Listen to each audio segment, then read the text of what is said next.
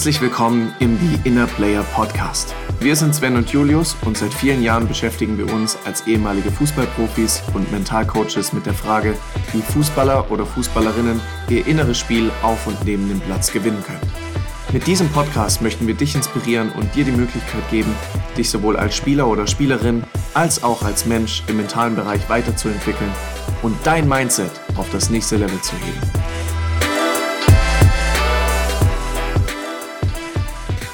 gutes neues Jahr auch hier im The Inner Player Podcast. Ich wünsche auch noch ein gutes neues Jahr, Julius. Wir haben uns zwar schon ein paar Mal gesehen jetzt, aber jetzt in dem Rahmen auch nochmal. Ja, Happy New Year. Wahnsinn. 2024, wie, wie die wie Zeit vergeht. Sehr, sehr spannend. Wie bist du reingestartet?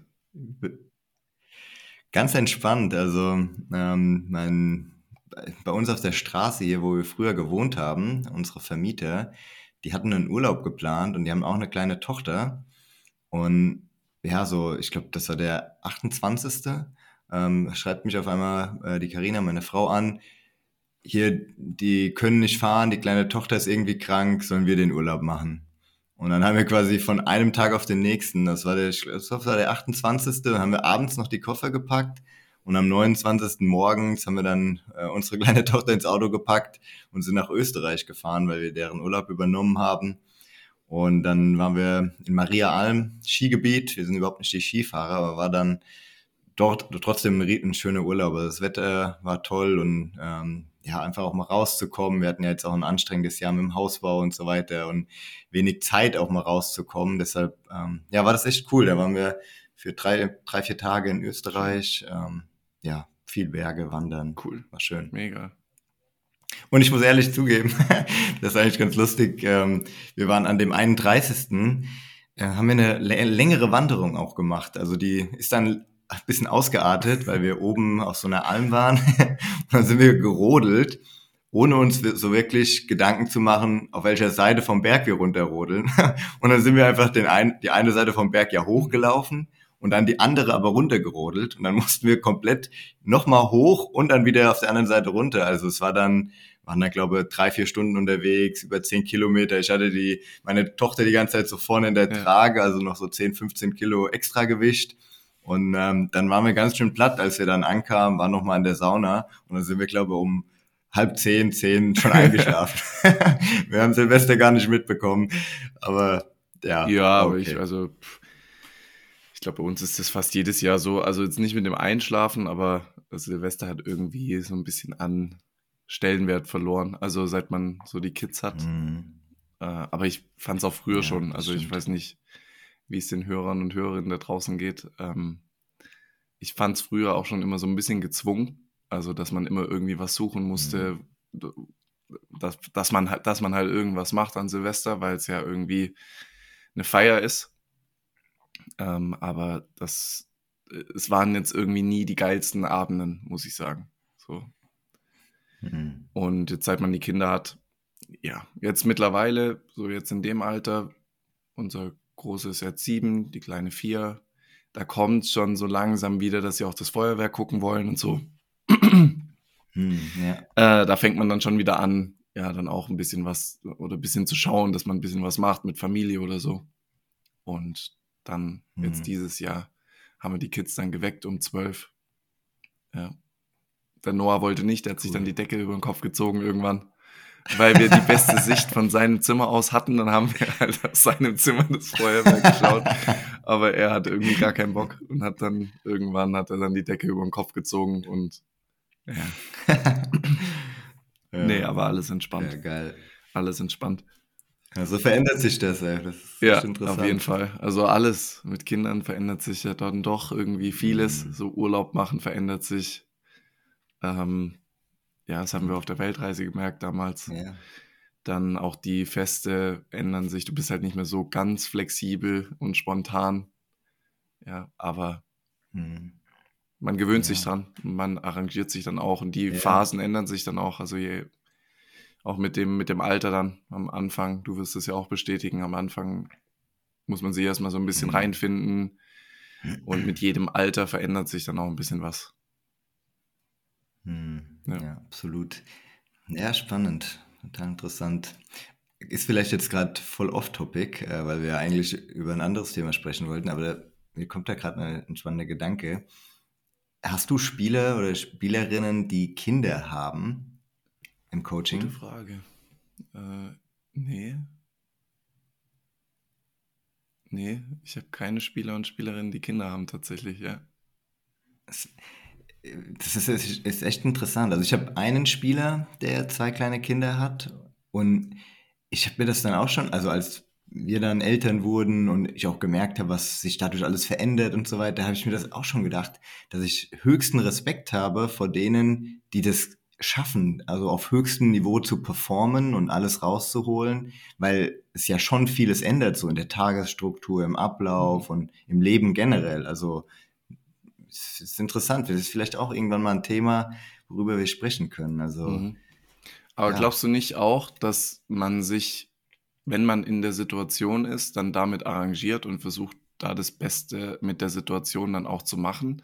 Weil, also wenn ich jetzt an das Thema Selbstständigkeit denke, jetzt in unserem Fall zum Beispiel, also jetzt als ich angefangen habe mhm. und damals war es ja so, dass Noah ja schon auf der Welt war, ich glaube, weiß gar nicht, drei oder, oder so war, und meine Frau war schwanger mit unserer Tochter, so.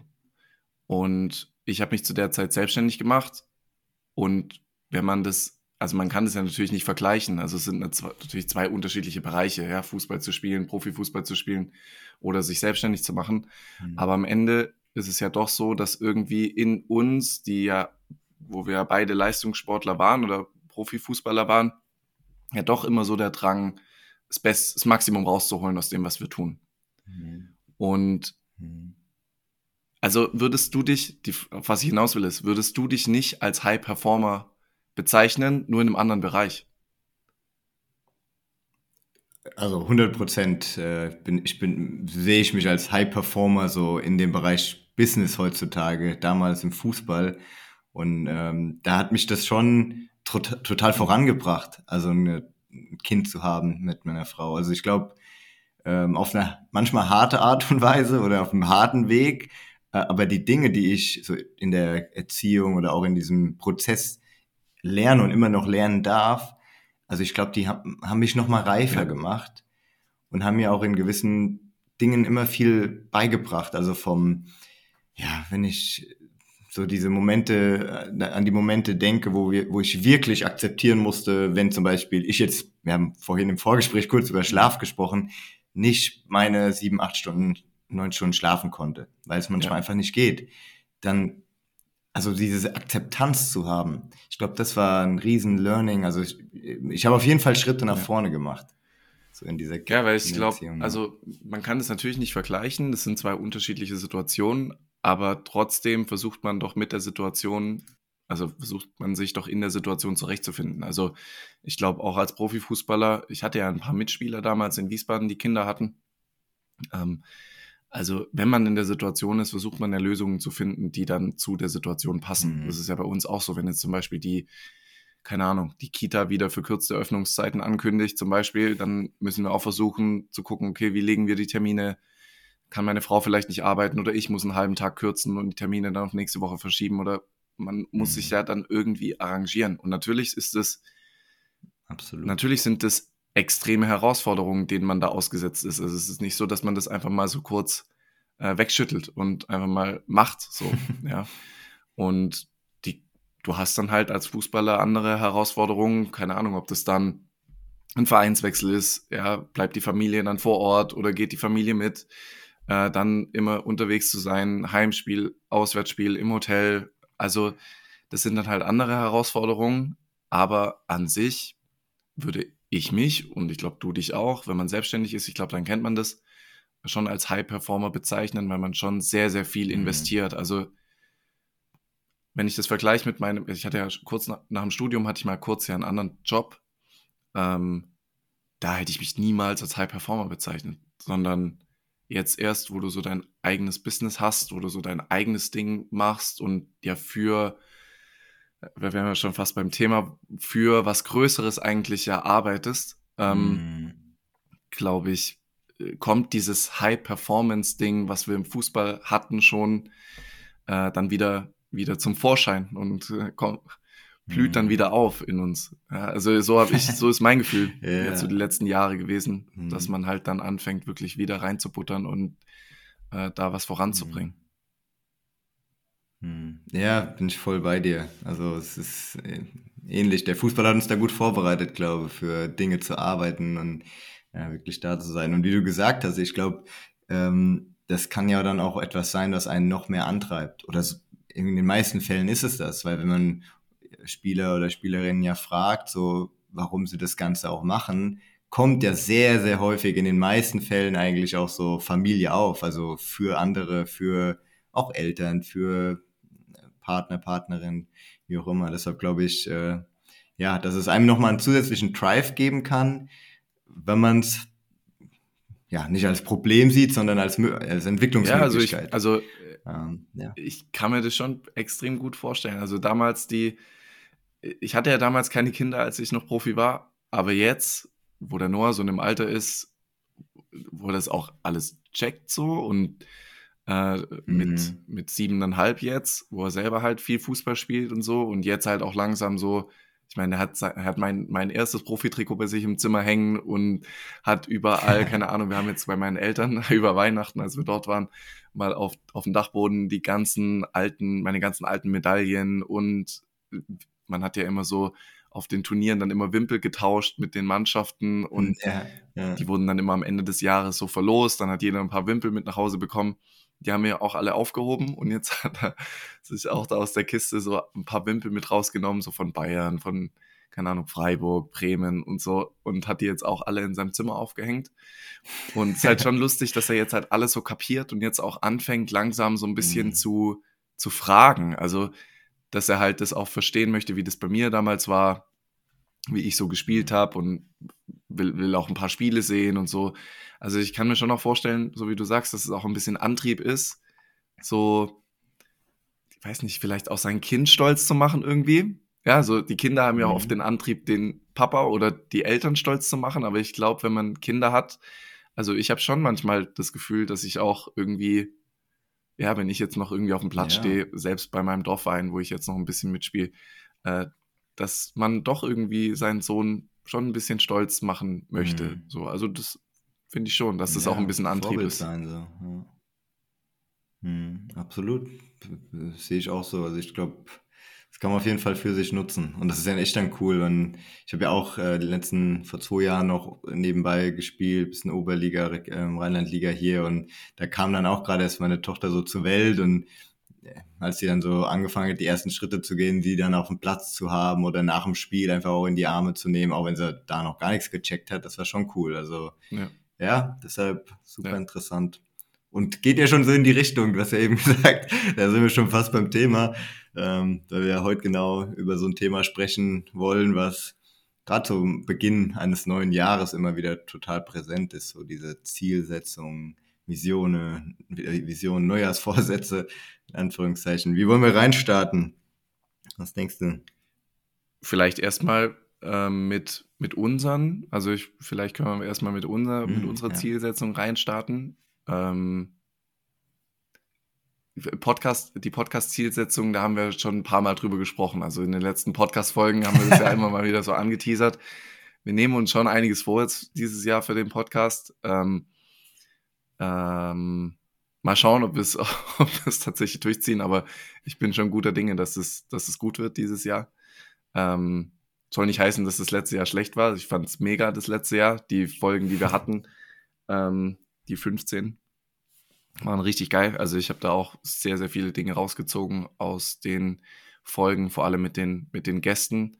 Ähm, und ja, bin mal gespannt, was wir jetzt dieses Jahr für Gäste haben. Wir haben ja schon einige Sachen geplant, haben uns ja auch vorgenommen, ein paar Folgen wieder zu zweit zu machen, so wie jetzt heute ähm, weil genau. es ja genau. aus der Community auch ein bisschen kam, dass äh, es gewünscht ist, dass wir auch ein paar Folgen zu zweit machen. Äh, deshalb freue ich mich darauf. Und ähm, ja, was ist denn so, ich, ich stelle mal die Frage an dich, was ist so deine Zielsetzung für das Jahr, was jetzt ansteht. Hm. Ja, genau. Also zum Thema Podcast bin ich voll bei dir. Also äh, wir sind natürlich auch beide sehr beschäftigt und dann noch mit Gästen Termine zu koordinieren, ist ja dann auch immer eine Herausforderung. Dementsprechend äh, tun wir unser Bestes und äh, versuchen da möglichst viel Inhalt zu liefern und glaube auch, dass wir mehr Folgen noch hinbekommen ähm, und auch immer wieder noch spannende Gäste reinholen. Also da habe ich auch Lust drauf.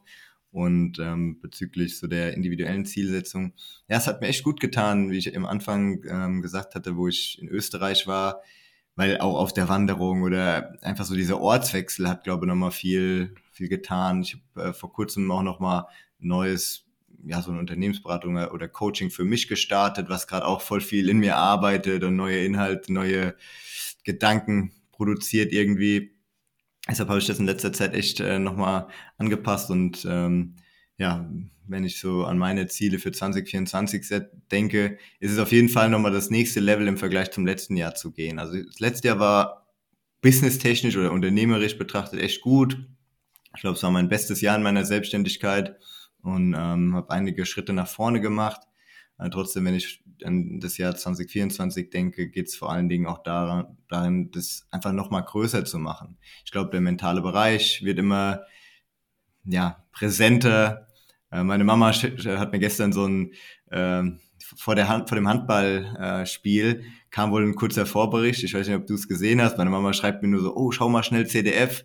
Äh, da sprechen die auch über, über so mentale Themen gerade. Also es, ich glaube, es kommt immer mehr und das ist auch das, was äh, ich mir für dieses Jahr auch wieder aufgeschrieben habe, das den mentalen Bereich noch größer zu machen. Von der Vision her, dass es äh, einfach den Stellenwert bekommt, den es braucht in der heutigen Gesellschaft und im heutigen Fußballbusiness ähm, und individuell dann natürlich ja noch mehr Spieler zu unterstützen, ähm, ja einfach den das ganze Thema dadurch größer zu machen und individuell Spieler zu begleiten, damit sie das natürlich auch für sich begreifen können. Also ähm, immer mehr auch im Profibereich. Also es, ich glaube, da haben wir ja schon mal drüber gesprochen damals. Ähm, das ist echt cool, wenn man sich so die Trikots aufhängen kann und äh, einfach darüber nochmal einen größeren Impact hat. Weil ich glaube, ähm, wenn man, also sehe ich so, wenn ich Spieler habe, die dann natürlich auch Bundesliga spielen. Und wenn die sich dann über den mentalen Bereich äußern, ich hatte einen Spieler in der zweiten Bundesliga, der das auch mal so geteilt hat. Und dann, ja, glaube ich, wenn so ein junger Spieler, so wie ich damals einer war oder du vielleicht auch damals einer warst, wenn so junge Spieler, die vielleicht auch gerade sich so mit den Themen anfangen zu beschäftigen, das dann sehen, dann wird das natürlich auch nochmal wachsen. Ja. Deshalb äh, ist da auch ganz klar die Zielsetzung, noch mehr Reichweite dem ganzen mhm. Thema zu geben über die Zusammenarbeit. Und ansonsten, ähm, ja, das ist so das Berufliche. Aber auch privat, glaube ich, ähm, geht es viel im Moment zu leben äh, mit meiner Tochter, auch wenn es nicht einfach ist, ähm, ja, alles so unter einen Hut zu bekommen, trotzdem da zu sein für meine Frau, für meine Tochter. Mhm. Ja, ähm, so allgemein gesprochen, ohne jetzt ins Detail zu gehen. Aber ich steige da, ich steig da ja. direkt mal ein bei dem Thema, was du gerade gesagt hast, mit, äh, ja, mit den Vorbildern, die wir auch brauchen, ein Stück weit für die Reichweite, um den mentalen Bereich auch größer zu machen. Das ist ja auch das, warum, jetzt nicht nur, warum wir angefangen haben, aber schon ein großer Teil, ähm, um genau den Bereich, mhm. der ja, ich sag mal, einen großen negativen Stellenwert hatte in unserer Karriere, äh, irgendwie den die Aufmerksamkeit auch zu geben, die der Bereich auch verdient. Ähm, und tatsächlich habe ich jetzt vor ein paar Tagen erst ähm, einen Post auf LinkedIn gemacht, genau zu dem Thema. Also genau zu dem Thema mit äh, Fotos posten mit Spielern und Spielerinnen. Weil ich hatte vor, hm. vor ein paar Monaten mal einen Post gelesen von irgendeinem anderen Mentaltrainer, ich weiß nicht mehr, wer es war, äh, der irgendwie darüber gesprochen hat, dass er das unprofessionell findet, wenn man Fotos mit äh, Spielern postet oder Referenzen postet. Er meinte, man braucht es nicht, sondern äh, man soll das irgendwie so unprofessionell. Und hm. ich bin komplett anderer Meinung, weil ähm, ich denke, natürlich ist es, ein, ist es eine Referenz für uns und natürlich ist es, schafft es Vertrauen und so weiter. Natürlich hat es einen Vorteil auch von für uns, wenn wir, wenn wir sowas machen. Aber ich mache das, oder du wahrscheinlich auch, vor allem, weil genau sowas passiert. Ja, also es passiert genau das, was du gerade gesagt hast, durch dieses Sprachrohr oder durch diese Bekenntnis, dass Spieler in dem Bereich arbeiten, wird es irgendwann zur Normalität. Also je normaler ich mit der Situation umgehe, je normaler ich ähm, oder je selbstverständlicher ich damit umgehe, dass das einfach Normalität ist oder zu meinem Trainingsalltag gehört, desto besser oder desto stärker verändert sich die Einstellung zu diesem Bereich. Und es ist ja, brauchen wir nicht drum rumreden, in vielen ähm, Funktionen im Fußball und auch in der Gesellschaft allgemein ist dieser Bereich einfach immer noch negativ besetzt. Ja, also man hat immer noch eine negative Einstellung dazu. Es hat, wird bei vielen Leuten immer noch so mit Schwäche verbunden, dass man in dem Bereich arbeitet. Aber letztendlich ist es ein Bereich, der einen ganz, ganz großen Einfluss auf meine Leistung hat. Weil wir ja ganz viel am Gefühl arbeiten. Und wenn wir, das haben wir ja schon mal im Podcast gehabt, alles, was wir machen, machen wir, um in unser Top-Gefühl zu kommen. Egal was es ist, egal ob wir Video gucken, ob wir Mobility machen, ob wir Athletik machen, ob wir eine Videoanalyse machen, egal was es ist, ob wir uns gut ernähren, ob wir gut schlafen. Alles machen wir, um am Ende, egal ob es am Trainingstag ist oder ob es im Alltag ist oder ob es ähm, am Spieltag ist, im Spiel, wir tun alles dafür, um in unser Top-Gefühl zu kommen, was wir haben wollen. So. Mhm. Und der mentale Bereich und der Kopf und unsere Gedanken spielen natürlich einen extrem großen, eine extrem große Rolle, äh, wenn es ums Gefühl geht. Ja, und deswegen kann ich das immer noch nicht nachvollziehen, warum man dann von Schwäche spricht, wenn, wenn hm. es genau darum geht. Und ähm, wie gesagt, es ist einfach wichtig, dass viele Spieler, und das merken wir auch im Coaching, wenn ein Profi sich dazu bekennt und so, dann hast du irgendwie im nächsten Gespräch gefühlt dann wieder einen Spieler, der halt sagt, okay, hey, ich habe das im Interview gehört, dass der Spieler das macht, äh, deswegen will ich das auch mal ausprobieren. So. Hm. Egal, ob es nur Meditation ist ja. oder ob es irgendwie keine Ahnung, andere Übungen sind. Ähm, und deswegen brauchst du das. Je normaler das wird, desto stärker verändert sich die Einstellung zu diesem Thema. Ja, und deswegen ist es, ja, ganz, ganz wichtig, äh, dass man das, finde ich, dass man das macht. Und mein Ziel ist es, das habe ich auch in dem Poster da geschrieben, mein Ziel ist es dann irgendwann auch keinen Spieler oder Spielerin mehr fragen zu müssen, ob man ein Bild posten darf. Hm, genau, ich Das ist irgendwann sagen, mein Ziel. Ja. Also nicht, weil, nicht, weil jetzt der Spieler das nicht will und halt nicht posten möchte, sondern, sondern weil der Spieler dann irgendwann keine Angst haben mehr muss, dass es ihm auf die Füße fällt.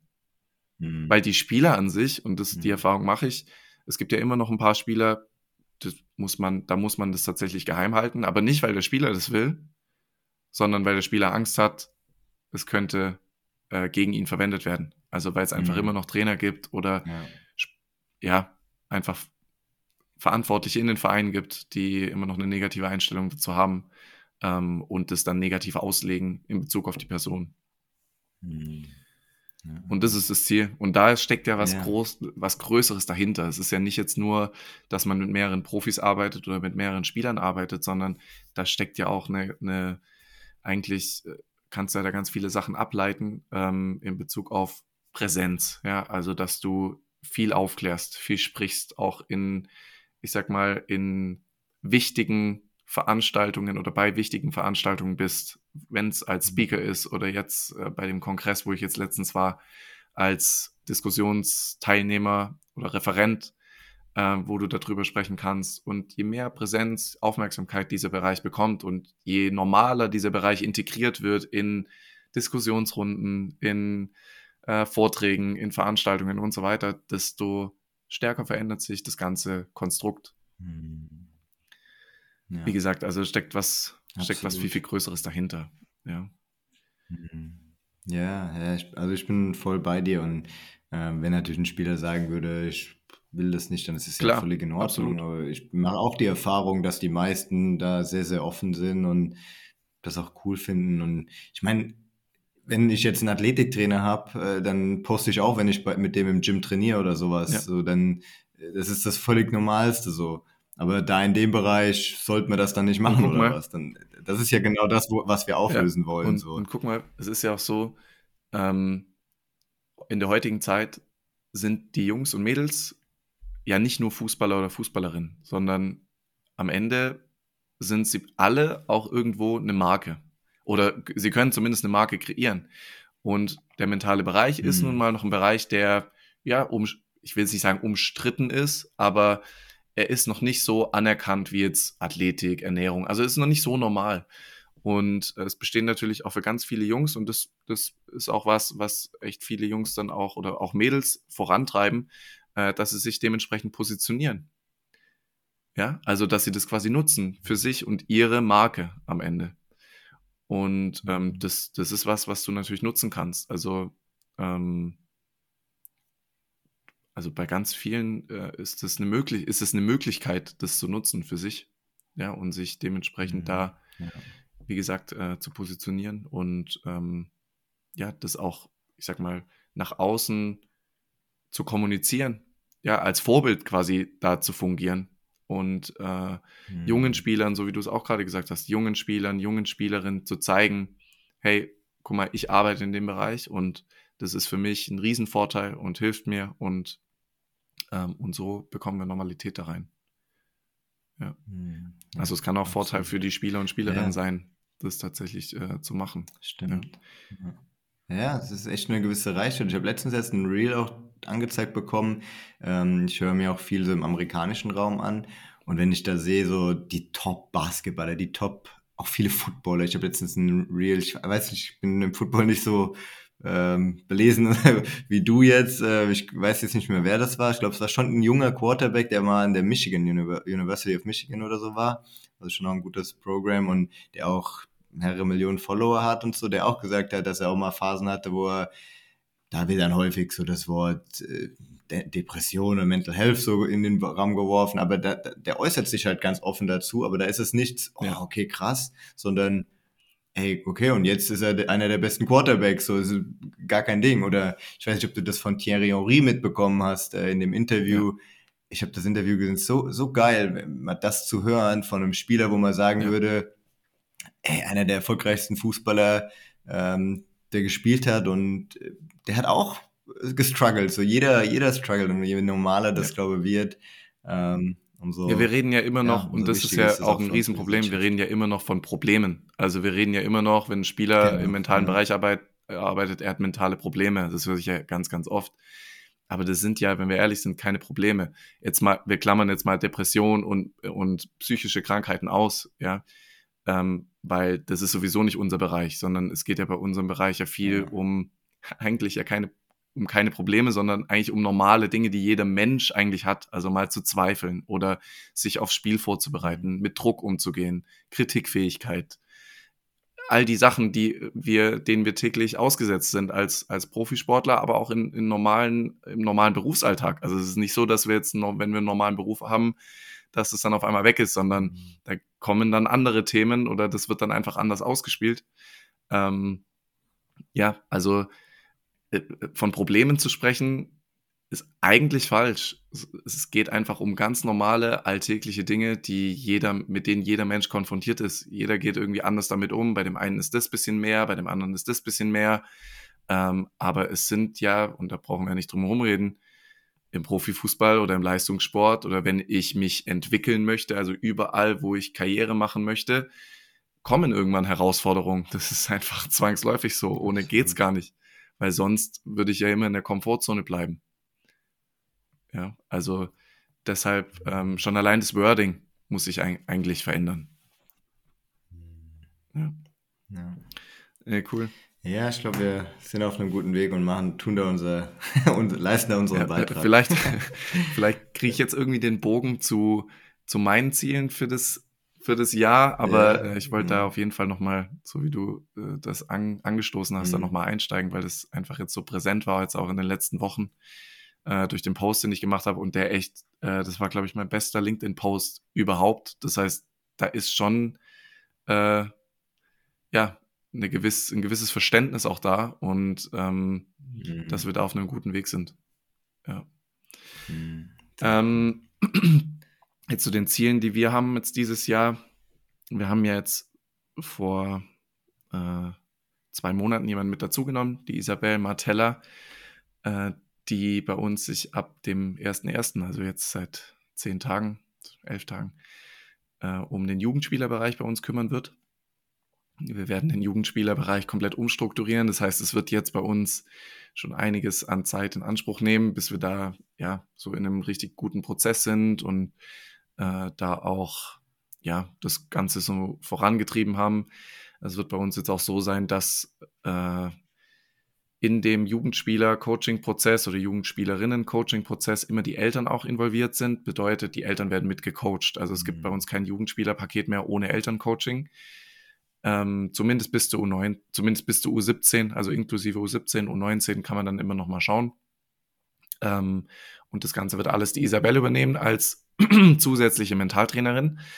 Und sie wird quasi den, den Bereich äh, für sich verantworten und den jetzt quasi ich sag mal, neu aufbauen. Wir hatten ja vorher auch schon Jugendspieler und Jugendspielerinnen, ähm, aber wir haben gesagt, wir wollen eigentlich diesen Bereich nochmal neu strukturieren, weil wir es wichtig finden, dass die Eltern dann Teil davon sind, von diesem ganzen Coaching-Prozess, weil die Erfahrung einfach gezeigt hat, dass ähm, mhm. das wichtig ist. Die Eltern sind erster Ansprechpartner für die Kids meistens äh, und man kann schon jetzt, wenn es um die Dinge geht, viel, ich sag mal, auch viel falsch machen.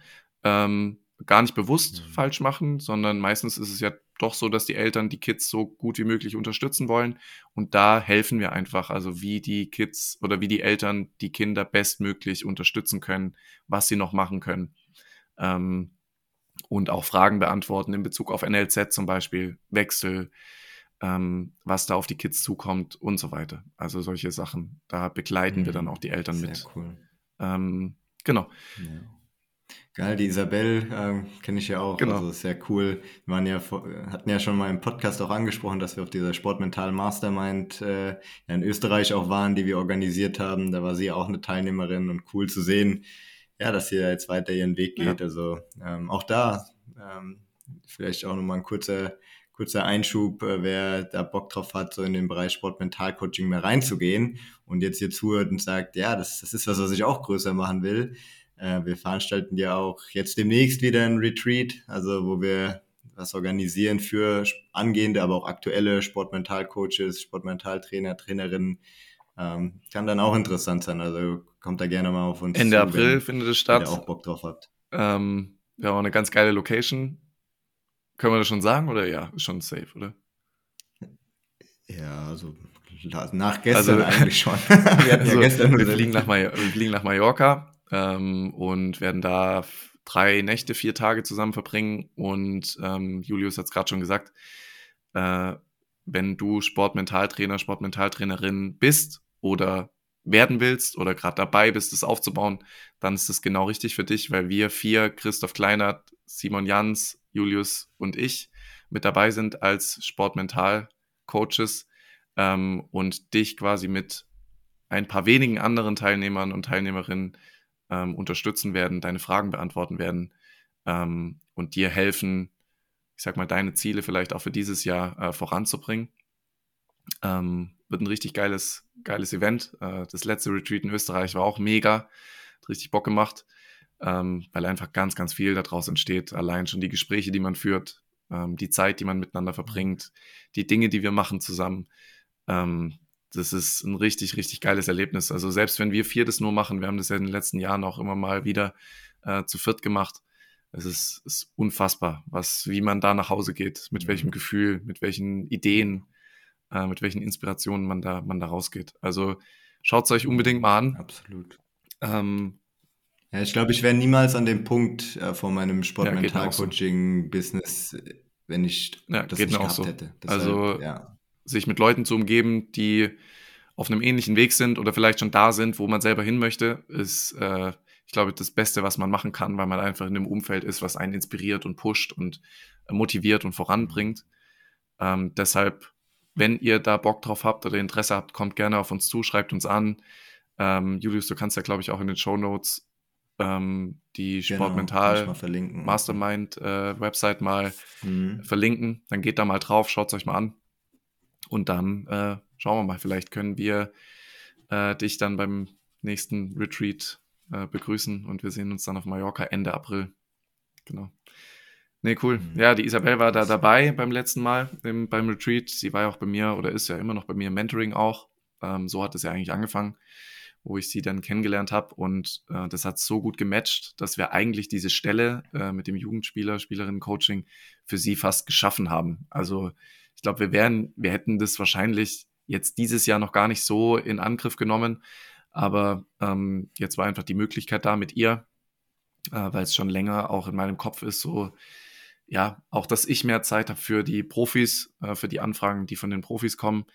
Ähm, und die Jugendspieler einfach jemanden haben, der sich da auch, ich will nicht sagen, richtig gut auskennt, aber Isabelle hat einfach mega Erfahrung, äh, über 20 Jahre Erfahrung, auch mit Kindern, mit Jugendlichen, äh, mit Eltern.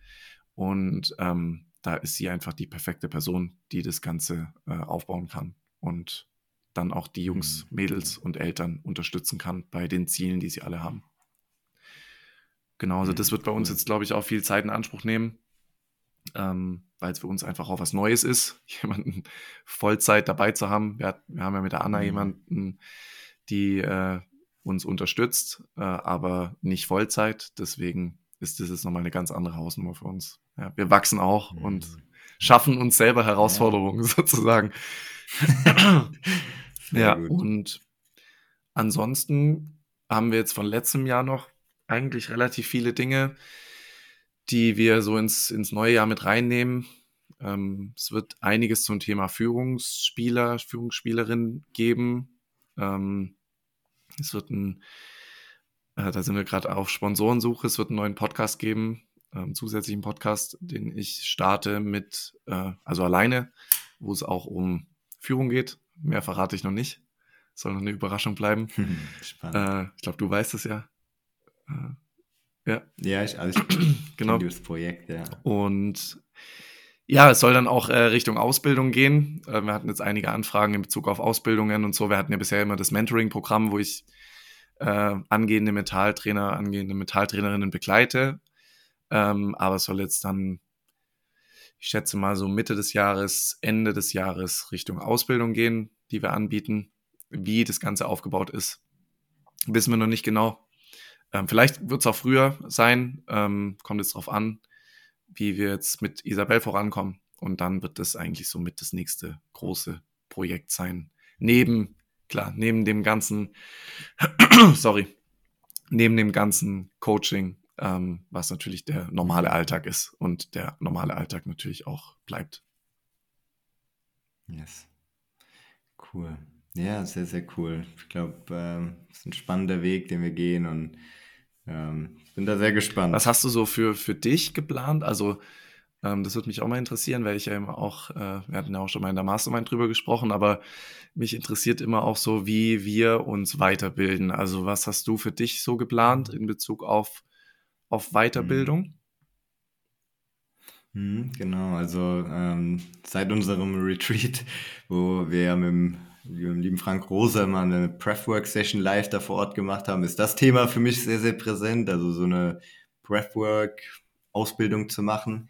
Was ich davor eigentlich angedacht hatte, äh, war so in die Richtung Hypnose, Hypnose-Coaching zu gehen. Ich habe vor ich glaube, vor anderthalb Jahren ungefähr oder zwei Jahren ähm, selbst auch so Hypnose-Coachings für mich gemacht, also die ich besucht habe.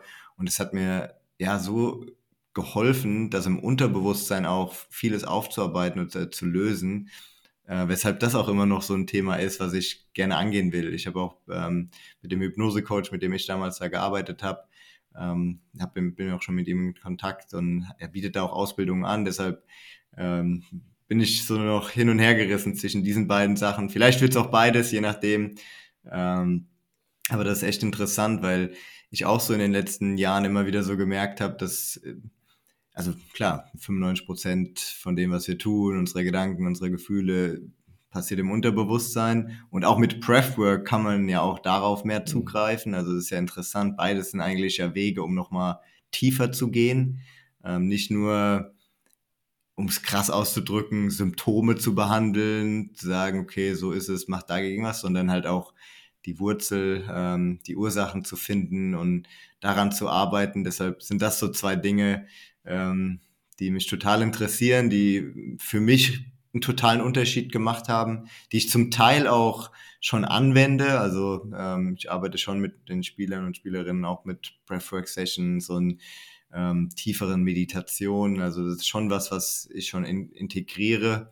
Aber da interessiert mich einfach auch nochmal so tiefere Informationen zu bekommen und ähm, ja, weil es auch für mich so einen Riesenunterschied gemacht hat. Also das sind so zwei Dinge, die ich bei mir auf der Liste habe. Ähm, wie sieht es bei dir oder bei euch aus? Äh, auch Breathwork. Also ähm, ich hatte ja, ich weiß nicht, ob du dich erinnern kannst, davor äh, bei unserem letzten Retreat, also vor eineinhalb Jahren jetzt, also im Oktober ja. vorletztes Jahr, ähm, hatte ich ja mit mhm. Christoph auch schon mal darüber gesprochen in Bezug auf Breathwork, habe aber bisher noch nichts gefunden, was mich so angesprochen hat. Und dann haben wir, hast du ja gerade schon gesagt, den Frank getroffen. Ähm, und der war ja bei uns im Retreat dabei, hat mit uns, hat mit uns eine Breathwork-Session gemacht, die sehr, sehr emotional war für ganz viele von uns. ähm, Intensiv. Und ja. dadurch, dass er Football-Trainer ist und aus dem Sport kommt und das Ganze natürlich auch mit, mit Sportlern macht, ähm, ist das natürlich mhm. schon sehr geil und reizt mich und uns ja auch.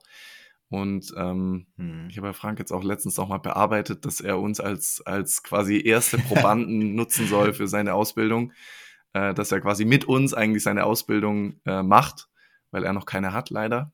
Aber ähm, da müssen wir ihn einfach weiter bearbeiten, dass er mit uns da mal startet. Ja. Äh, weil ich da echt auch Bock drauf habe, das zu machen. Ja, weil so wie du es auch gerade sagst, also wir arbeiten auch mit Meditation, dadurch, dass Laura ja auch ähm, eine Hypnose-Ausbildung mal gemacht hat, äh, arbeiten wir auch mit, mit tiefen Meditationen, mit Hypnosen manchmal, ähm, mit Traumreisen und so weiter. Und ähm, das Breath Breathwork ist einfach nochmal ein neuer Bereich, der ja, so wie wir es jetzt selber auch erfahren haben, bei der Breathwork-Session auch nochmal vieles lösen kann und vieles freisetzen kann. Hm. Ähm, und deswegen ist es natürlich ein extrem spannender Bereich. Ich fange jetzt ab morgen, das ist auch ganz spannend. Ähm, ich hatte ja letztes Jahr im April äh, die Ausbildung zum Qigong-Trainer gemacht, weil ich ja auch im Shaolin-Kloster mhm. war und Qigong mich damals echt äh, irgendwie fasziniert hat und ich da Bock drauf hatte, das zu machen. Ich nutze es auch im Coaching tatsächlich ab und zu mit Spielern. Ähm, und ich fange jetzt ab morgen mit Kung Fu an. Ähm, oh. weil ja, da einfach ganz viele äh, mentale Bereiche auch mit einfließen, also auch Geist, Seele, Körper in Einklang zu bringen. Äh, und bin mal gespannt, wie das, wie das wird. Ähm, soll jetzt nicht nur Kampftraining sein, sondern wirklich auch mit ja, Achtsamkeit, mit dem Körper gut umzugehen. Ähm, ja, und ich mache das mit dem Noah zusammen. Also es wird, äh, glaube ich, auch eine mhm, coole geil. Experience, ähm, weil er wollte nicht alleine das machen. Ähm, und dann habe ich den, den ähm, ja, Lehrer dort gefragt, ob es möglich wäre, dass wir das zusammen machen, auch wenn die Altersgruppen eigentlich getrennt sind. Und dann meinte er, das kriegen wir auf jeden Fall hin. Ich bin jetzt mal gespannt. Morgen gehen wir das erste Mal hin. Weil es war so ein bisschen die, die Auswahl, ob ich das Programm von Shi Heng Yi mache, von dem Kloster, äh, wo ich war. Ähm, und habe jetzt gesagt, eigentlich das Geld, was ich da investieren würde, ich suche mir einfach selber einen Lehrer, der mit mir das macht. Und dann habe ich ein anderes Commitment zu dem Ganzen. Hm. Vor also Ort. Vor Ort ja, genau. dann auch. Also, also, vor Ort. Ich fahre dann ja, dahin ja. in diese äh, Kung-Fu-Schule und ähm, du kannst da, das ist ganz geil, du kannst da quasi jeden Tag theoretisch hingehen. Also äh, da ist, wird jedes, jeden Tag Training angeboten von 19 bis 20 Uhr und kannst dann jeden Tag, wenn du möchtest, hingehen. Also es ist nicht so, dass du nur einmal in der mhm. Woche Training hast, sondern du kannst dann sagen, hey, ich gehe jetzt diese Woche dreimal, ich gehe diese Woche viermal, ich gehe nur einmal. Ähm, oder du setzt dir mhm. wirklich ein Commitment und sagst, okay, ich gehe wirklich an den zwei Tagen jede Woche. Ähm, hm. Mal schauen. Ich bin jetzt mal gespannt morgen. Geil. Sehr cool. Ja, das ist auch spannend. Also ich hab, ähm, war damals mal in München ähm, auf einem, so einen Videodreh gehabt und dann bin ich aus diesem Studio rausgegangen und dann war gerade, das war wie so ein Filmmoment, da war gerade noch so eine Tür offen. Das war, sorry, Es war so eine Tür, das war so eine, wie so eine Mhm. Flügeltür. Da, da hätte man von außen, hätte man gedacht, da war nur so ein chinesisches Zeichen drauf. Gell? Also es fällt mir jetzt gerade so ein. Schon, ja, beim Hinweg habe ich schon gedacht, hey, was ist denn da? Und dann gehe ich aus diesem Studio raus und dann geht gerade so die Tür auf und dann sehe ich da, dass das auch so ein, ähm, eine Art Kung Fu ist. Ich, mir fällt jetzt nicht mehr, Wing Ja, Chun, Wing Chun, hieß ja. das, glaube ich. Ja. Wing Chun ist, das ist so, ich glaube ja, die Ursprungs, Ja, genau, das machen wir auch. Ursprungsform Also so von Wing dem Chun, ganzen genau. Ja. Okay, perfekt. Ja. Geil. Genau, und dann, äh, wie der Zufall so will, treffe ich dann im, Flu im Treppenhaus einen mit diesem T-Shirt an und ich sag so, hier, macht ihr da irgendwas? Kann man da mal reinkommen so? Weil ich war fertig an dem Tag mit dem Videodreh und dann bin ich abends, habe ich so eine Wing Chun Stunde Mhm. mit denen gemacht. Also da war, waren dann 10, 12, 13, 15-jährige Jungs und Mädels und ich so und da war aber, waren aber auch ältere 40, 50-jährige dabei. Das war so eine geile Erfahrung. Also Ja. wenn ich auch so bedenke, wie selbstbewusst auch gerade Ja. die Mädels waren, man tauscht ja immer auch Partner, also die hätten mich da glaube ich richtig vermöbeln können. Genau, Die, die schon beim länger Wing Chun dabei geht's waren, ja, beim Wing also- Chun geht es ja eigentlich nicht um Kämpfen, sondern beim Wing Chun geht es ja um Ausstrahlung. Also beim Wing Chun geht es ja viel um, was strahle ich mit meinem Körper aus. Also die arbeiten Mhm. ganz viel mit Selbstbewusstsein, ganz viel mit Körpersprache, mit Körpergefühl. Und deswegen finde ich das auch so spannend. Mhm. Ja, also Das ist Also, super spannend. Also ich glaube, das profitiert man auch ja, als Fußballer also deswegen mache ich das ja. Also nicht, das ist nicht für mich jetzt der Kampfsport allgemein. Also jetzt, also ich mache das jetzt nicht, um hier äh, Wettkämpfe zu machen und ähm, zu kämpfen, sondern äh, mich Ja. interessiert einfach das, was, was da dranhängt an dem Ganzen, weil das im Kloster einfach auch ein Riesenthema war. Ja, also Mhm. Durchhaltevermögen zum Beispiel, Willensstärke, ähm, Körpersprache, wie trete ich auf, was strahle ich aus, ja, also das äh, da spielt da alles eine Rolle, Achtsamkeit, Meditation, Körpergefühl, ja, was für Sportler, Absolut. für Leistungssportler vor allem extrem äh, wichtig ist und deswegen bin ich jetzt mal gespannt, wie das Mhm. wird und habe eigentlich auch richtig, habe richtig Bock drauf, ja. Hm, Geil, ja, das wird cool. Also ich, ähm, als ich dann damals da war, war das erste, was ich gemacht habe, nach einer Wing Chun Schule hier zu schauen. Leider ist die nächste irgendwie so 35 okay. Minuten von mir entfernt, was es dann wieder blöd macht, weil ich habe dann hier mal in der Nähe geguckt. Ähm, aber vielleicht gibt's da so eine alte, andere Alternative, Ja. so äh, Art Kung Fu zu machen, weil ja, wenn ich mich daran erinnere, das war dann auch viel so, so in diesen Flow Ja. zu kommen. Am Anfang, ich, obwohl ich jetzt ne, schon koordinativ gut, gut bin, habe ich mich im Vergleich zu den anderen gefühlt wie ein Roboter, der so voll abgehakt ist, weil die waren so im Ja. Fluss und irgendwann denkt man ja da gar nicht mehr drüber nach, wie man so sich dann auch, also wie so Selbstverteidigung auch was macht und da ausweicht. Das Also es ist war so, geil. Cool, hey, ihr müsst euch, also gesagt habe, ja. alle, die das noch nie gesehen haben, ihr müsst euch mal Qigong-Videos angucken, ihr müsst euch mal äh, Tai Chi oder äh, Wing Chun-Videos angucken. Hey, das sieht aus, wirklich, es ist, Mhm. wenn man das richtig kann, es ist Wahnsinn, es ist unfassbar. Also du hast echt, Ja. wenn du das siehst, hast du das Gefühl, die sind so im Einklang mit ihrem Körper. Ähm, es ist, also die Bewegung, die die machen, ist Mhm. unfassbar geil. Ja. Also auch so, Ja. Ich habe ja, als wir im Urlaub waren, jetzt im äh, letzten Sommer, äh, habe ich auch Qigong am, am Meer gemacht. Ich glaube, es gibt nichts Geileres, sowas zu machen. Also für mich ist ja zum Beispiel Meditation, also ich mache das mit den Spielern äh, auch viel, aber ich bin jetzt nicht so jemand, der das gut, also ich, ich mache lieber äh, Qigong, das ist ja so Meditation in Bewegung.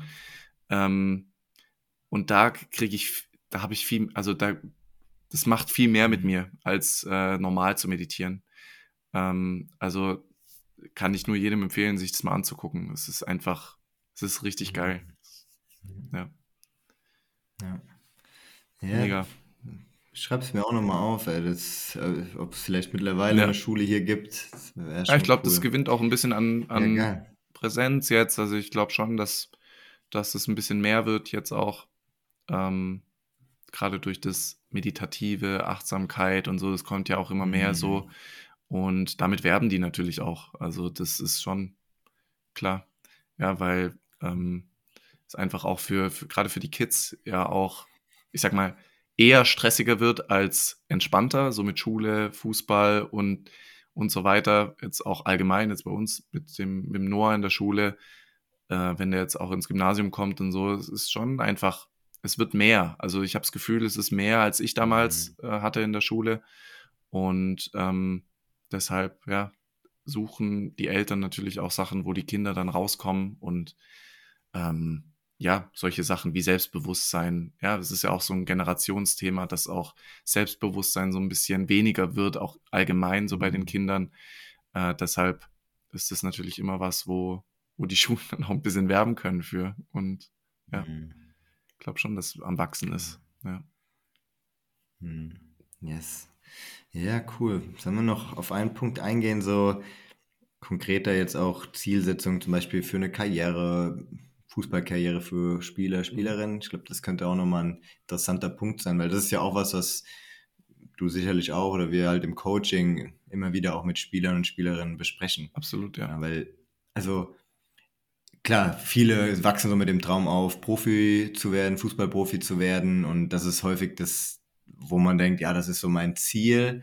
Ähm, und dir ging es wahrscheinlich auch so, mir auch.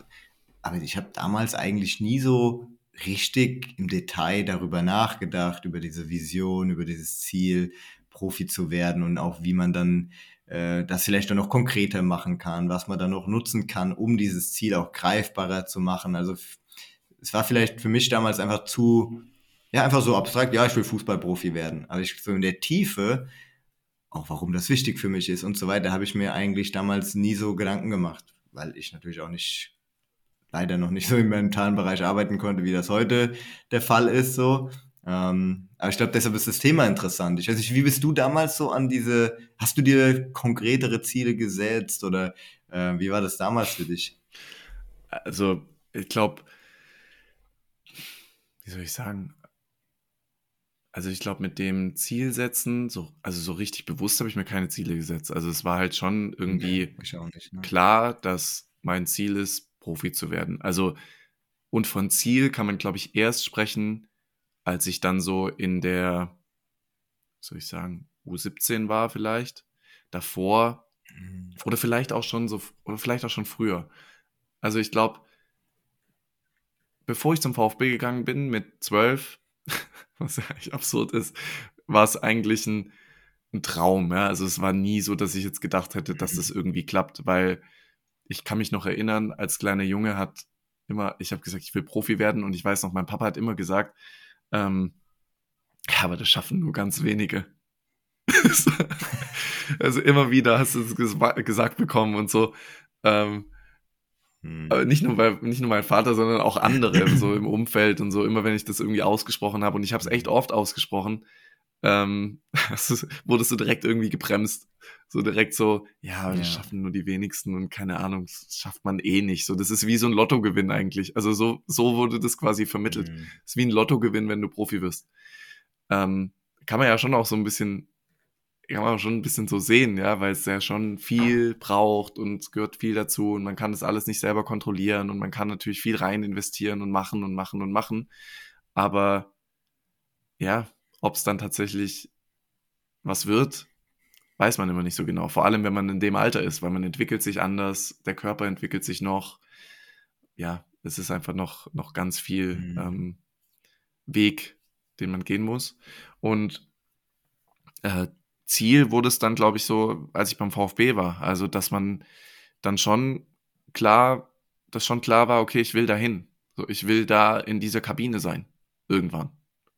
So, mhm. und äh, bewusst habe ich mir das Ziel aber nicht gesetzt, sondern das war irgendwie in mir. So, das war irgendwie da, weil man ja ständig auch mit ja, denen ja, ja. ständig konfrontiert wurde damit. Du hast ständig die Profis gesehen und hast neben denen auf dem Platz mhm. trainiert und so. Ähm, ich glaube, meine Ziele waren eher so ein bisschen kurzfristiger. Also man hat immer so dafür gespielt, um übernommen zu werden, so in die nächste Jugendmannschaft zu kommen und dann in die nächste Jugendmannschaft zu kommen und in die nächste Jugendmannschaft zu kommen. Und ähm, ich glaube, dafür hat man gespielt. So. Hm. Ja, bin ich auch bei dir. Das ging mir auch ähnlich. Man hat so diesen Traum gehabt, als, den man schon als kleiner Junge hatte. Bei mir wurde es auch, wurde der Traum auch immer mehr zum Ziel, als ich dann bei Wien Wiesbaden war, wo man dann auch gemerkt hat, ah, okay, hier sind dann auch viele gute Spieler, man spielt gegen andere gute Mannschaften und so weiter, die man aus der Bundesliga kennt, so die Namen. Also ich glaube, da wurde dann auch immer mehr so, okay, krass, ja, das ist so mein Ziel. aber auch bewusst drüber nachgedacht, glaube ich, habe ich nie so richtig. Also es war so unbewusst und oder so in mir drin auch, wie du es gesagt hast. Und ich glaube, das ist auch gut und wichtig, weil es dann halt auch immer so ein so ein Stern ist, an dem man ja, an dem man irgendwie sein Verhalten ausrichten kann, weil ich war dann dadurch natürlich schon auch bereit, viel aufzugeben, viel zu verzichten, Dinge anders, habe Dinge anders gemacht als jetzt sage ich mal meine Kumpels von damals oder viele in meiner Klasse, weil ich dann ja einfach viel trainiert habe, mehr gemacht habe, immer versucht habe, mehr zu machen, weil dieses Ziel unterbewusst auch irgendwo da war, so in den Profibereich zu kommen. Also ich glaube, das ist schon gut, das zu machen. Gleichzeitig glaube ich, ähm, hätte ich es noch mehr nutzen können, hätte ich schon früher so über Zielsetzungen mehr nachgedacht, auch äh, mir das besser konkreter vorstellen zu können, also äh, auch mal zu verstehen, warum ich überhaupt spiele. Ähm, ich glaube, da wären schon noch so Punkte gewesen, wie ich das hätte noch mehr für mich nutzen können. Äh, wie machst du das mittlerweile, wenn du mit äh, Spielern oder Spielerinnen da in dem Bereich arbeitest? Wie gehst du das Thema Zielsetzung dann an? Also wir sprechen erstmal drüber und im Bereich Zielsetzung arbeite ich eigentlich ganz, ganz viel mit der Persönlichkeit. Also, ähm, dass man quasi das Ziel hat. Und ich glaube, bei vielen ist das Ziel schon klar. Man spricht halt, man definiert es halt am Anfang, was normalerweise relativ schnell geht. Und dann guckt man einfach, was steckt da dahinter, auch welches Gefühl steckt da dahinter, was sich anstrebt durch die Zielerreichung. Ähm, also man baut sich eigentlich, ähm, also ich mache es nicht mit allen Spielern, aber mit vielen, dass man sich quasi wie so eine Vision baut. Ja. Aber hauptsächlich die Arbeit liegt dann in der Persönlichkeitsentwicklung. Also, dass ich dann reingehe, so welche Persönlichkeit müsste ich sein, um diese Vision erreichen zu können. Also in welche, in welche Persönlichkeit muss ich mich reinentwickeln? Und dann ähm, äh, machen wir schon auch aktive Persönlichkeitsentwicklung. Also, dass man sich auch täglich, also ich mache das so mit, mit Zettel ziehen. Ähm, dass man nicht täglich Zettel zieht mit Persönlichkeitsmerkmalen, die man an den Tag legen möchte. Und mhm. ähm, man sagt ja auch, äh, das Ziel ist gar nicht so wichtig, sondern die Gewohnheiten, die zum Ziel führen. Und mhm. für die Gewohnheiten ist die Identität wichtig. Ja, um Gewohnheiten umzusetzen, brauche ich eine gewisse Identität, die, ähm, ich sag mal, für diese Gewohnheiten ausgelegt ist oder ausgerichtet ist. Und äh, an dieser Identität arbeiten wir erstmal. Ja, und dann leiten wir Handlungen daraus ab. Ja, also was mache ich zum Beispiel? Was macht zum Beispiel oder wie verhält sich zum Beispiel ein selbstbewusster Spieler? Ja, wenn ich jetzt morgens den Zettel selbstbewusst ziehe, zum Beispiel, ähm, dass ich dann direkt Handlungen habe oder Dinge ableiten kann, die in meinen Tagesablauf reinpassen. Äh, und da ist es natürlich auch äh, so, dass ich aus der Komfortzone raus muss. Also ich muss mich dann, also ich kann mich dann nicht so verhalten, wie ich mich normalerweise verhalten würde, sondern ich muss natürlich Dinge machen, die vielleicht jetzt am Anfang noch, mir noch ein bisschen schwerfallen, die ich normalerweise nicht machen würde. Zum Beispiel ganz banal im Training, ähm, egal wie viele Fehler ich mache, immer eine, immer eine selbstbewusste Körpersprache behalte, zum Beispiel. Also ganz banal, ist ein ganz banales äh, Thema. So, das widerspricht vielleicht meiner normalen Reaktion auf einen Fehler, aber nur so schaffe ich es aktiv, meine Persönlichkeit zu entwickeln. Ähm, hm. Klar, jetzt wenn es ums Thema Selbstbewusstsein geht, sind natürlich noch andere Faktoren relevant, wie was äh, lässt mich zweifeln, warum bin ich nicht selbstbewusst und so. Das sind natürlich die Sachen, die man natürlich auch bearbeiten muss, aber zumindest die Reaktion ähm, kann ich damit schon mal bewusst mhm. steuern. Also Bewusstseinsentwicklung ist es eigentlich. Mhm. Geil. Ja, spannend. Ähm, fällt mir so dieses Buch, äh, die 1%-Methode ja, ein. Ja, ja, ist ja von James Clear, so dieses Konzept ja, bin ich auch voll bei dir, weil ähm, viele haben halt dieses Ziel Profi und die sagen ja, sie wollen, oder auch Profis, die nochmal vielleicht mehr erreichen wollen, die irgendetwas haben wollen, aber wenn die nicht bereit sind, die Dinge zu tun, die dafür notwendig sind, werden sie niemals ihre Ziele erreichen, so oder das Ziel irgendwann haben. Und wie du es gesagt hast, so die Dinge tut man ja auch nur mit der richtigen ja. Intensität, wenn man von der Identität her da ist. Also, und da müssen wir, glaube ich, noch. Ähm, um Profi zu werden, muss man einer sein. Eine so. Sache dazu sagen, weil ich glaube, das vergessen dann viele. Genau das, was du gerade sagst, das ist ja auch das Einzige, was ich tatsächlich kontrollieren kann. Hm. Und wenn ich das schon nicht mache, so, dann wird es schwierig. Weil im Profifußball oder im Fußball allgemein gibt es so viele Dinge, die wir nicht kontrollieren können, die einfach passieren, Situationen, denen wir ausgesetzt sind, ja, Herausforderungen, die kommen. wenn ich nicht bereit bin, die Sachen zu machen, die ich kontrollieren kann, dann wird es schwierig.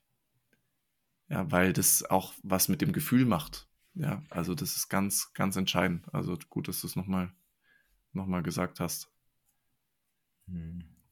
Ja, spannender Punkt. Also auf jeden Fall.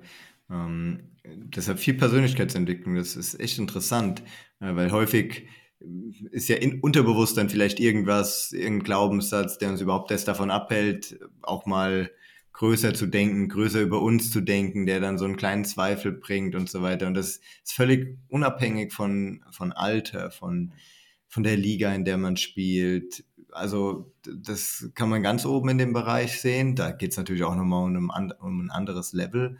Ähm, aber wie du es gesagt hast, so um etwas zu bekommen, um vielleicht auch nochmal mehr zu erreichen, was man bisher noch nicht hatte, darf man natürlich auch ein Stück weit hm, Dinge anders tun.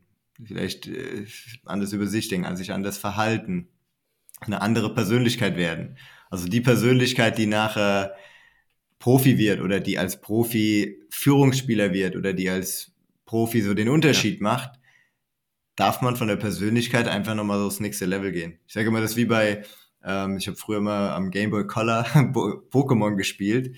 Und da geht es ja auch immer darum, so diese nächste Entwicklungsstufe von, von dem Pokémon zu ja. erreichen. So. Und so ist es eigentlich auch beim, im Leben generell so, um unser nächstes Level im Fußball, in der Fußballkarriere zu erreichen, im Leben zu erreichen, dürfen wir uns so in die nächste Entwicklungsstufe heben. Ja. Ähm, ja, um dann wieder mehr Eigenschaften zu haben, stärker zu sein. Und ja, so und das weiter. Thema Persönlichkeitsentwicklung ist extrem wichtig, weil es ist ja immer noch viele denken, so die, keine Ahnung, in der Jugend spielen oder wenn sie dann äh, Regionalliga erstmal spielen oder Drittliga spielen, denken ja viele, wenn ich mein Ziel dann erreicht habe, also meine Vision erreicht habe, Bundesliga zu spielen oder so, ja, mhm. dann bin ich selbstbewusst oder dann, dann bin ich dann diszipliniert und dann bin ich professionell und so weiter. Das ist ja ein Trugschluss. Also, weil die Themen werden genau die gleichen sein. Also dann geht es auch wieder darum, wenn ich dann dort mhm. bin, von Beginn an zu spielen, wenn ich dann auf der Bank sitze oder wenn ich, weil wir gewöhnen uns an diesen Zustand. Das ist für einen kurzen Moment, ist das geil, aber man muss immer mhm. bedenken, dass es nicht so ist und das, das vergessen viele, die glaube ich in dem, in dem Bereich nicht sind, weil auch mit, wenn ich mit Freunden rede, die das nicht äh, kennen, du wächst ja da rein. Also es ist ja nicht so, dass du jetzt, keine Ahnung, von der, also in den seltensten Fällen ist es ja so, dass du von der Regionalliga direkt in die Bundesliga kommst. So.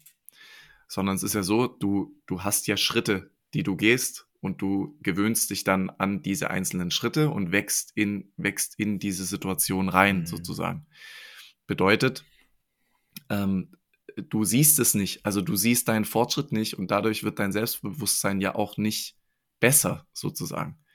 Also das ist wie wenn du einem Kind beim Wachsen zuguckst. Das siehst du auch nicht. Nur wenn du ein Bild anguckst von vor zehn Jahren, dann siehst du, okay, ah, krass, größer geworden.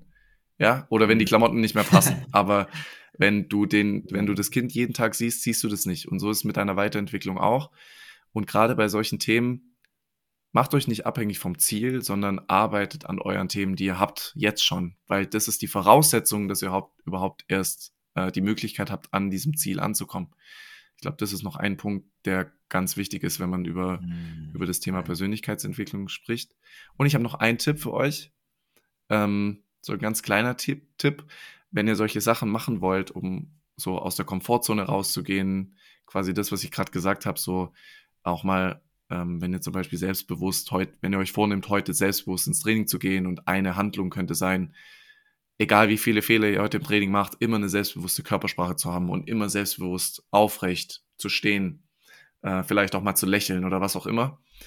Und euer Kopf äh, oder der Tag es euch sehr, sehr schwer macht. Also ihr macht jetzt in dem Training, keine Ahnung, statt einem Fehler macht ihr halt jetzt vier oder fünf. So. Also es kommt eine Herausforderung nach der anderen und ihr wollt ja trotzdem durchziehen. Also ihr wollt ja nicht dann sagen, ah, okay, heute ist echt schwierig, heute, dann lasse ich es heute sein. Nee, das ist ja nicht der Punkt, sondern die Herausforderung kann ich ja nehmen und daran wachsen. Und ein äh, Punkt oder ein Wort ist extrem hilfreich dafür. Äh, und das ist ausnahmsweise. Ähm, wenn ihr mit dem Wort ausnahmsweise arbeitet, also wenn ihr zum Beispiel sagt, ja, heute ausnahmsweise bleibe ich in jeder Situation selbstbewusst. Nur heute, ausnahmsweise. Morgen kann ich mich wieder ganz normal verhalten, wie ich mich immer verhalte. Mhm. Dann umgeht ihr quasi euren Verstand ähm, und suggeriert eurem Verstand, dass nichts passiert. Ja, morgen könnt ihr wieder ganz normal sein, nur heute probiert ihr das mal aus, ausnahmsweise. Äh, könnt ihr mal ausprobieren, das bewirkt sehr, sehr viel. Also es ist, äh, es könnt ihr auch, keine Ahnung, könnt ihr auch vor dem Spiel mal machen, zum Beispiel, wenn ihr irgendwie Druck verspürt, nervös seid oder so. Ähm, es ist so ein bisschen wie, ich tu mal so, als ob ich selbstbewusst bin. Ähm, das können wir natürlich nicht mhm. immer machen, wie gesagt, weil da ja schon was dahinter steckt und das ja nicht jetzt nur in Bezug auf unsere Handlungen ist, sondern äh, auch in Bezug auf unser Gefühl, auf unsere Glaubenssätze und so weiter. Aber ähm, ab und zu, wenn es euch schwer fällt und wenn ihr nicht so richtig reinkommt, könnt ihr das gerne mal nutzen. Geil. Geiler Tipp. Bin mal gespannt, wenn die. ich auch. Echt cool. Ich nutze das auch ja. häufig. Geil. Und mir ist eben auch noch ein Punkt ähm, eingefallen, der auch fürs, für die Zielsetzung super wichtig ist, so es im End und das ist ja, das war ja meine größte Erkenntnis so damals in Amerika. Also ich habe mich ja auch dann gerade so als ich dann bei Koblenz gespielt habe, sehr, sehr stark auf dieses Ziel fokussiert oder immer so gedacht, ah, ich muss Profi werden und mich dann viel zu sehr unter Druck gesetzt. Also Ziele sind, glaube also sind wichtig und notwendig, um mehr zu erreichen. Ähm, allein wenn man, gibt ja diesen Satz, shoot for the moon, if you miss, you land on the stars. So, also wenn man hoch zielt und hohe Ziele hat, also man muss ja auch nicht alle Ziele erreichen sozusagen, sondern allein Ziele zu haben und nach mehr zu streben, ermöglicht einem ja dann auch schon mal mehr zu erreichen, weil man eben diesen Prozess der Persönlichkeitsentwicklung gehen kann, so was muss ich dafür tun. Ähm, aber worauf ich hinaus will, ist, sich dann nur auf das Ziel fo zu fokussieren. Das war das, was ich gemacht habe. Ah, ich muss mhm. Profi werden, ich muss das, das, dies, jenes. Und mich dann viel mhm. zu sehr unter Druck zu setzen, hat eigentlich damals dazu geführt, mich eher vom Ziel ja. abzuhalten. Und als ich dann ja nach Amerika gegangen bin, mit dem Fußballstipendium mal gesagt habe, ey, ich habe auch mein Studium, ich hake das jetzt mal so ein Stück weit ab. Ich habe nicht aufgehört zu arbeiten, sondern ich habe vielmehr diesen Prozess wieder gelebt, jeden Tag einfach so das Ziel zu haben, das Beste rauszuholen, so in etwa. Und das war ja dann so interessant, dass ich dann auf einmal dadurch viel befreiter gespielt habe, besser gespielt habe, nachher sogar so eine MLS Combine Einladung hatte. Also ohne mein Ziel so wirklich krampfhaft versucht zu erreichen zu wollen, bin ich dem irgendwie dann doch näher gekommen. Also das ist vielleicht dann auch nochmal so ein Gedanke. Ähm, Ziele sind hilfreich und notwendig und wichtig. Gleichzeitig der Prozess, der uns zu den Zielen hinführt, ist ja das, was uns überhaupt erst ja. ermöglicht, Ziele zu erreichen. Also anstatt äh, immer nur darauf zu schauen, ja, wenn, Sven, du hast ja eben gesagt, wenn ich glücklich, äh, wenn ich mein Ziel erreiche, dann ist es so oder so, dann bin ich zufrieden und glücklich. Dann bist du vielleicht für einen kurzen Moment glücklich, aber dann geht es genau. ja auch wieder weiter. Also zu sagen, so diesen Prozess, das ist eigentlich diese größte Erfüllung. Also es geht nicht nur um dieses Ziel zu erreichen, sondern es geht auch vor allen Dingen darum, Spaß daran zu haben, nach diesem Ziel zu streben, ja. äh, sich persönlich weiterzuentwickeln, das rauszuholen, was man in sich hat. Und ich glaube, wenn, wenn man den Fokus darauf legt, also das war das, was ich in Amerika gemacht habe und ähm, mir heute immer wieder wichtig ist, also diesen Prozess zu genießen, so, dann hat man auch eine höhere Erfolgswahrscheinlichkeit. Absolut, ja. Äh, also alles, das Ziel ist ja eigentlich nur eine Richtung, die wir vorgeben. Also ein Ziel ist ja nur was, an, genau. an dem wir uns orientieren können. Aber es darf natürlich nicht so sein, dass wir uns, dass wir unser Gefühl abhängig machen von der Zielerreichung. Weil am Ende lebst du deinen Alltag. Also das ist dein Leben. Nicht das Ziel ist dein Leben, sondern der Alltag, in dem du jeden Tag drin steckst. Und wenn du natürlich nur dein Gefühl oder dein gutes Gefühl, deine Zufriedenheit von deiner Zielerreichung abhängig machst, dann verschläfst du dein Leben. Dann guckst du irgendwann zehn Jahre später zurück und denkst dir, was habe ich jetzt die letzten zehn Jahre eigentlich gemacht? Und dann erreichst du vielleicht noch dein Ziel nicht. Ja. Äh, deshalb, so wie du sagst, ja, ja, also der Fokus auf den Prozess oder der Fokus auf das, auf den Weg, also es ist viel, viel wichtiger, ähm, weil er mich oder weil das die Voraussetzung ist, was mich zum Ziel bringen kann. Aber am Ende ist das Ziel nur eine Richtung, die ich vorgebe. Das Ziel ist nur, ich kann mhm. Dinge ableiten äh, aus dem Ziel, ich kann Motivation schöpfen aus dem Ziel, ich kann ähm, Handlungen, das, was wir gesagt haben, Persönlichkeitsentwicklung daraus ableiten. Aber am Ende ist es der Alltag. Hm, absolut. So sieht's aus. Ja, spannend. Ich fällt da auch noch eine Geschichte zu ein. Ähm, ich habe mit einem Profi gearbeitet, der irgendwann, als er dann sein Bundesliga-Debüt gegeben hat, also er hat davor schon dritte Liga, dann zweite Liga gespielt, und irgendwann, als er dann sein Bundesliga-Debüt gegeben hat, hat er so erzählt, wie er dann davor immer da so von ausgegangen ist, boah, wenn ich erste Bundesliga spiele, dann, dann ist alles, dann läuft alles so in etwa und äh, der mir so von diesem Moment erzählt hat, wie er dann damals dann eingewechselt wurde im ersten Bundes erste Bundesligaspiel und klar war das im ersten Moment geil, äh, erste Bundesliga zu spielen, aber das war dann für einen Moment cool, aber dann ging es ja auch wieder weiter und er hat dann so gemerkt, dass er irgendwie so eine ein Stück weit Leere ja. spürt, die dann ja trotzdem das ist halt der Alltag dann. Also das, habe ich der vorher versucht genau. zu erklären. Das ist ja dann irgendwann ist es einfach der Alltag, weil ich ja da reinwachse. Also das war ja bei mir auch so. Als ich mein Drittligadebüt gegeben habe, das ist ja quasi ein Profidebüt. Ähm, mhm. Ich kann mich daran nicht mehr richtig erinnern, weil das einfach, ich habe davor, war ich nicht im Kader. Klar, ich habe, also ich glaube, der geilere Moment war, den Vertrag zu unterschreiben. So, weil da mhm. wusste ich, okay, geil. So. Und dann war ich in dieser Mannschaft und dann war es so, es war ja wieder das gleiche, nur in grün. Also ich, so, du bist im normalen Trainingsalltag, du musst dich durchsetzen, es geht darum, du kriegst Kritik, du wirst angeschissen, du äh, spielst nicht, ja, dann äh, bist du nicht im Kader. Ich war die ersten Spiele in der dritten Liga ähm, erstmal verletzt, dann ähm, ein paar Spiele nicht dabei dann das erste Spiel auf der Bank und dann wurde ich eingewechselt. Aber mein, ich glaube, mein Debüt habe ich im Oktober gegeben. Also, das heißt, da waren schon ein paar Spiele. Äh, und es war für mich eigentlich damals so, wie soll ich sagen? Ich war eigentlich vom Selbstvertrauen schlechter als in der U19, weil ich ja nicht gespielt habe. Ich war ja davor eigentlich nur Ersatz oder nicht mal im Kader und dann wirst du da auf einmal reingeworfen. Das Drittligadebüt hatte für mich dann nicht mehr so die Bedeutung, weil ich ja jetzt monatelang dafür eigentlich gekämpft habe, jetzt endlich mal da auf dem Platz zu stehen. So. Und mhm. eigentlich ja unzufrieden mit der Situation war. Ja, und dann habe ich das Drittligadebüt mhm. gegeben und ja, war dann irgendwie normal. So. Ja. War dann irgendwie normal, weil klar, ich war in dem Kader, also wenn das nicht normal wäre, wäre ich ja irgendwie auch falsch, also an dem Ort, wo ich war. Mhm.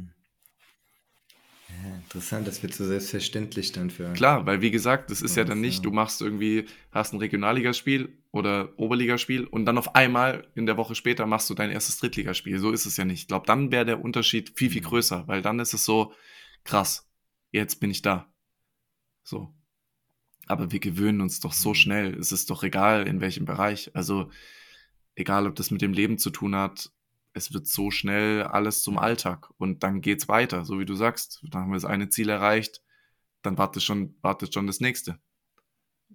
Mhm. Ja. Und wenn es dann irgendwann ja, nichts mehr gibt, dann sagen ja auch, das kannst du ja bei ganz vielen in Interviews oder Büchern oder so lesen das, mhm. irgendwann ist es dann Leere, so du weißt dann irgendwie auch nicht mehr, okay, was, was gibt's noch?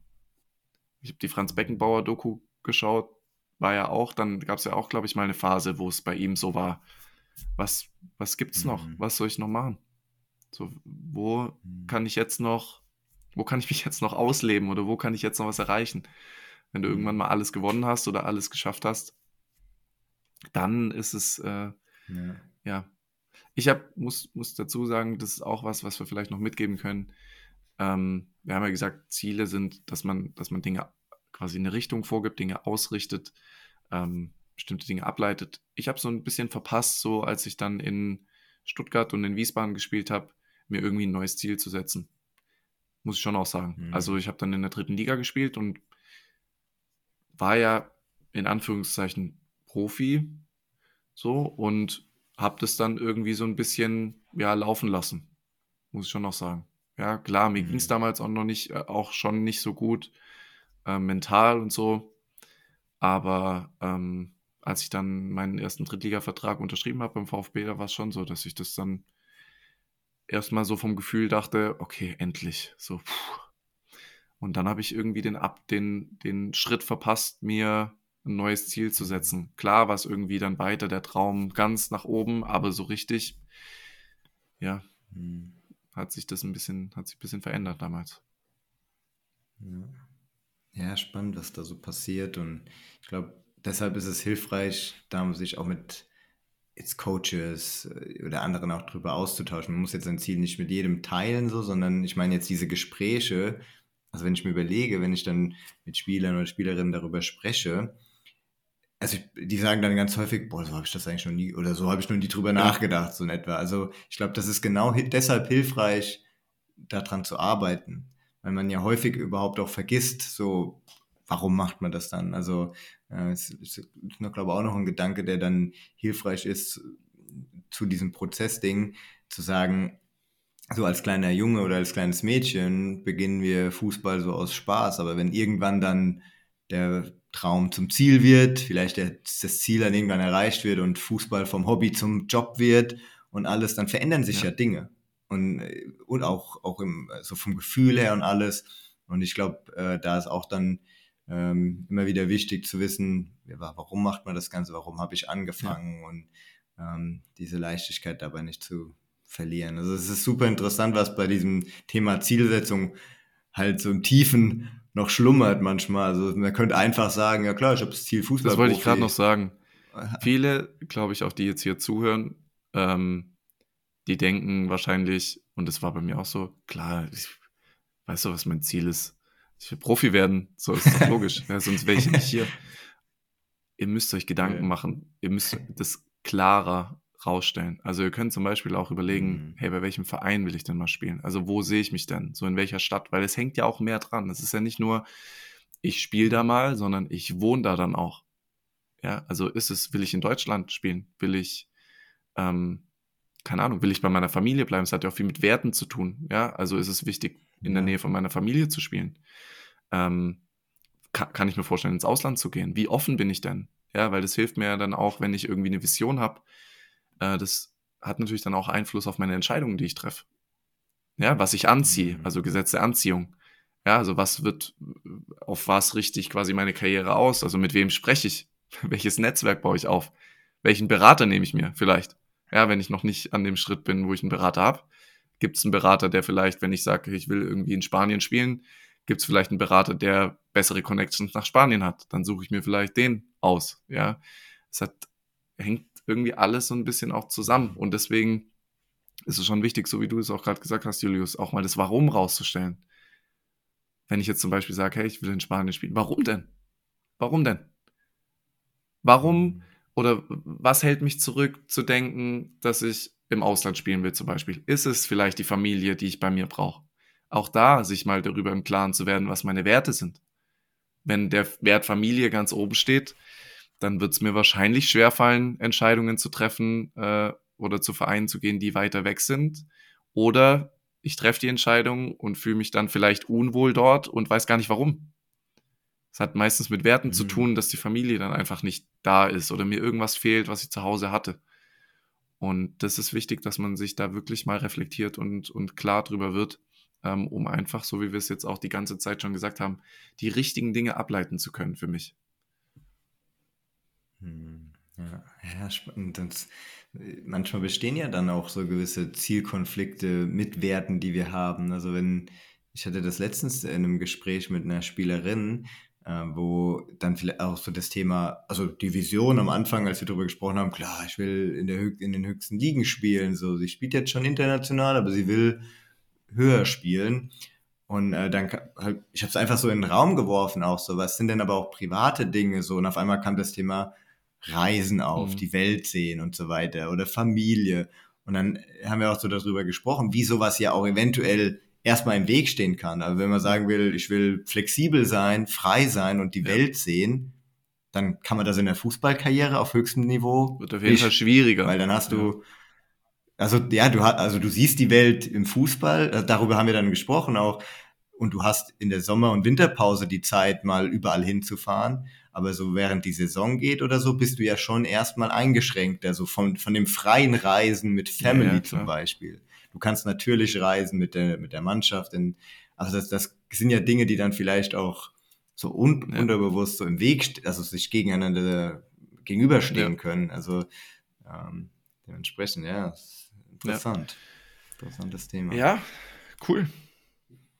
So, Könnten wir wahrscheinlich ich glaube, wir haben die Zeit schon ein bisschen ausgereizt, aber ähm, äh, nee, aber wie, wie du sagst, ist ein, spann ist ein spannendes Thema und jetzt gerade so zum neuen Jahr, zur Rückrunde natürlich auch für viele Spieler wichtig und ähm, oder Spielerinnen wichtig. Ich meine, man, man kann sich jetzt für die Rückrunde auch nochmal ein Ziel setzen ähm, und ja, nochmal richtig, richtig Gas geben jetzt für bis zum Sommer. Mhm. Ja. Yes. Gut. Genau. In diesem Sinne, ich hoffe, wir haben ähm, euch allen jetzt nochmal ein paar neue Denkanstöße gegeben. Also ich habe auch wieder einige auch, ja. mitgenommen. Also ähm, ja, war auch wieder sehr hilfreich und wünschen euch natürlich im Jahr 2024 nur das Beste, dass ihr eure Ziele setzt und erreicht und den Prozess genießt. Und guten Start, guten Start in die ja, Rückrunde. Yes. Genau. Gut. Also spannende Dinge haut rein. Dementsprechend. bis dann. Ja, Ciao. macht's gut. Ciao, ciao.